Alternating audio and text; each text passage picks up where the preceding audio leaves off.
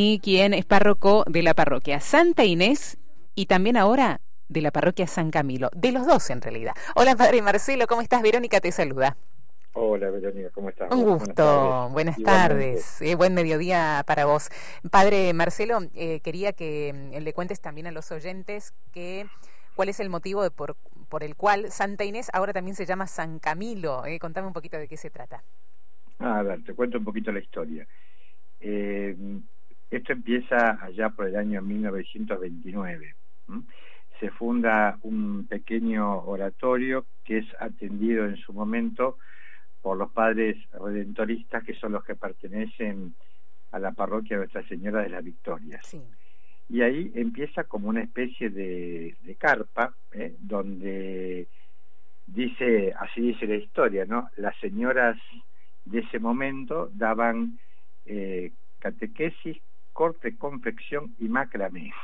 O sea que verás que estamos hablando de, de tiempos viejos. Así es. Y la catequesis la hacía la parroquia de Todos los Santos, que queda ahí cerca de Chacarita también. Cuando empezaron a venir las, las órdenes religiosas a la Argentina, uno de los compromisos que las órdenes tenían era hacerse cargo de una comunidad.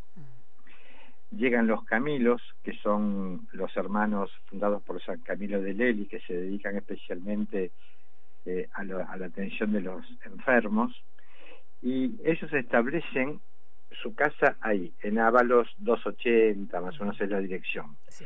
Y comienzan a, digamos, a hacer el templo. Y entonces, en el año 1931, este, eh, empieza, perdón, en el año 30 comienza la carpa que se llama entonces Sagrado Corazón de Jesús. La carpa pasa a ser capilla y en el 31 los caminos se hacen cargo de todo eso y comienzan a edificar la parroquia con la cancha de fútbol que tiene atrás, la casa, todo. Ellos, ellos permanecen ahí hasta el año 1971-72, en que hacen el traspaso de la casa al clero secular. Yo llego a la parroquia el 11 de marzo del año pasado y empezando a recorrer el barrio y hablando con la gente, ellos te dicen, Santa Inés, la parroquia de los Camilos. Sí.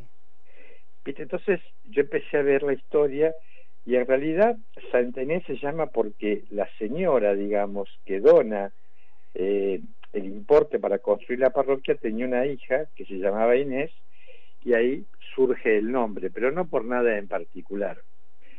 Entonces fuimos como pensando y elaborando y rezando esta idea de decirle, bueno, a ver, ¿por qué no se llama, no se le agrega también el nombre de San Camilo?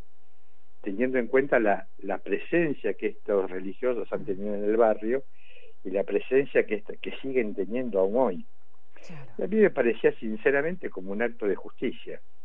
qué bueno, qué bueno tomarlo de esa manera, claro. Y sí, y en el verano me fui de vacaciones y empecé como a pensar y a rezar y redacté la carta y se la presenté al cardenal, a Monseñor Poli, y a los 15 días me dio lo que hay.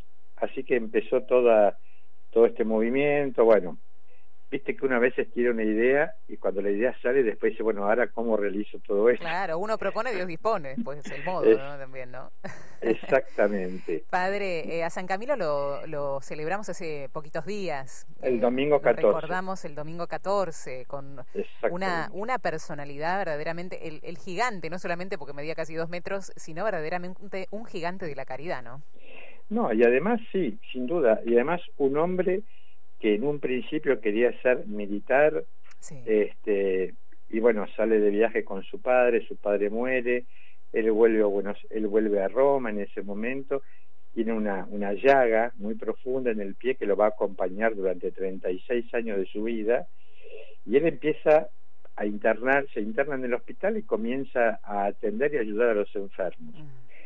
Ahí tiene su parte humana, que se envicia, digamos, con el tema del juego, la ludopatía, por eso los del hospital lo echan. Y él vuelve queriendo ser, eh, habiendo perdido toda su plata, habiendo quedado en la miseria profunda, y él dice, bueno, a ver, tengo dos alternativas, o soy ladrón o soy mendigo. Así nomás. Sí, y se inclina, gracias a Dios, por ser mendigo. Y a partir de ahí él intenta entrar a los franciscanos varias veces y siempre por estas cosas de Dios ha rechazado, vuelve al hospital y sigue atendiendo a los enfermos y ahí él ve la necesidad profunda que hay de, de atención, gente que está absolutamente abandonada, él está en un tiempo donde hay mucha bruna, mucho frío, eh, donde la gente moría literalmente de frío y de hambre. Mm. Y bueno, y ahí empieza con su, su moción de Dios de fundar esta orden que hoy sigue en crecimiento y la verdad que hace un trabajo que es impresionante, ¿no? Mm. porque ellos dicen atender a Cristo aunque esté apestado. Mm. O sea, tocar lo peor de lo peor de la enfermedad. Qué caridad. Eh, mm. Padre Marcelo, contanos algo más de la comunidad, de los grupos que la integran. ¿Vos hace cuánto tiempo que sos párroco allí? Un año y meses. Un eh, año, y, cinco meses, ponele. Eh, a ver, yo llegué ahí, es una comunidad chiquita de gente, de gente histórica, ¿no? De abuelos, hijos, nietos. nosotros lo que tenemos ahí es este, lo primero que hay es un bañador, que es los días jueves, que es para la gente de la calle. Se vienen a bañar más o menos 120, 140 personas. De personas, wow. Sí, son un montón. Y nosotros les damos el desayuno, el almuerzo y la merienda.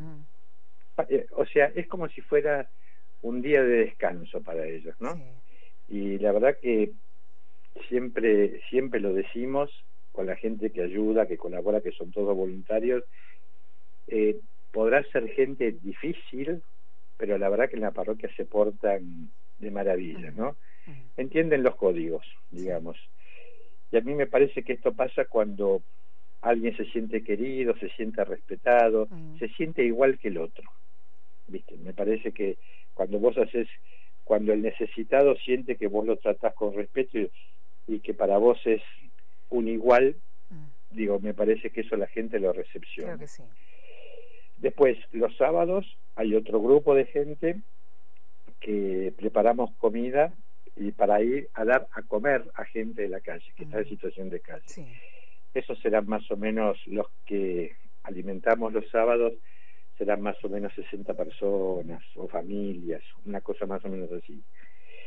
¿Cómo se sostiene esto? Digamos, con la misma donación de la gente, ¿no? Porque una de las cosas que planteé cuando llegué, que me parecía importante, es que la comunidad se haga cargo de la gente necesitada.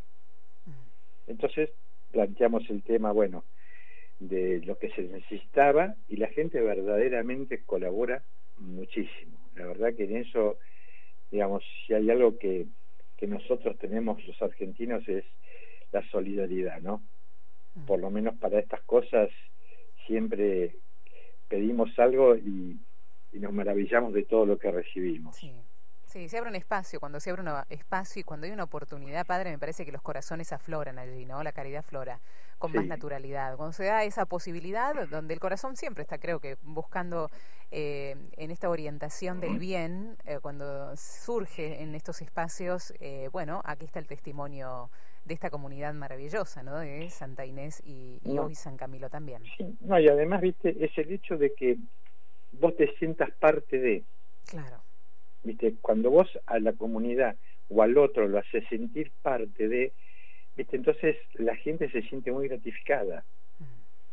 Y eso para mí fue un descubrimiento. Después tenemos, bueno, grupos de matrimonio, tenemos momentos de adoración todas las semanas, las misas, eh, o sea, estamos intentando de que la comunidad eh, realmente crezca, ¿no? Y ahora me parece que con la incorporación de San Camilo realmente los 14 vamos a hacer la misa vespertina, o si es domingo en la matutina, vamos a hacer la misa por los enfermos con, el sacramento de la unción. Entonces yo creo que eso también va a empezar a atraer gente, ¿no? Porque siempre que uno reza por los enfermos, la iglesia, viste, se llena de alguna manera. Sí, sí, mucha necesidad en este sentido, ¿no, padre? Sí, y no solamente enfermo físico, ¿no? Mm. Sino también enfermo del alma a veces que, eso hoy se ve muchísimo más, lamentablemente, ¿no? pero contento, digamos, muy contento. Qué bueno, padre. Nos encantó conocerte hoy, conocer un poquito de la comunidad de Santa Inés eh, San Camilo y seguramente nos volveremos a encontrar en este espacio, que es un espacio de todos, el espacio de la Arquidiócesis de Buenos Aires. Cuando ustedes quieran, y si quieren, yo los invito un día que vengan y que conozcan el trabajo del bañador el trabajo del comedor, Sería invitados. Magnífico, ¿eh? así podemos conocer bien de cerca ese trabajo de, tanta caridad. Gracias, padre.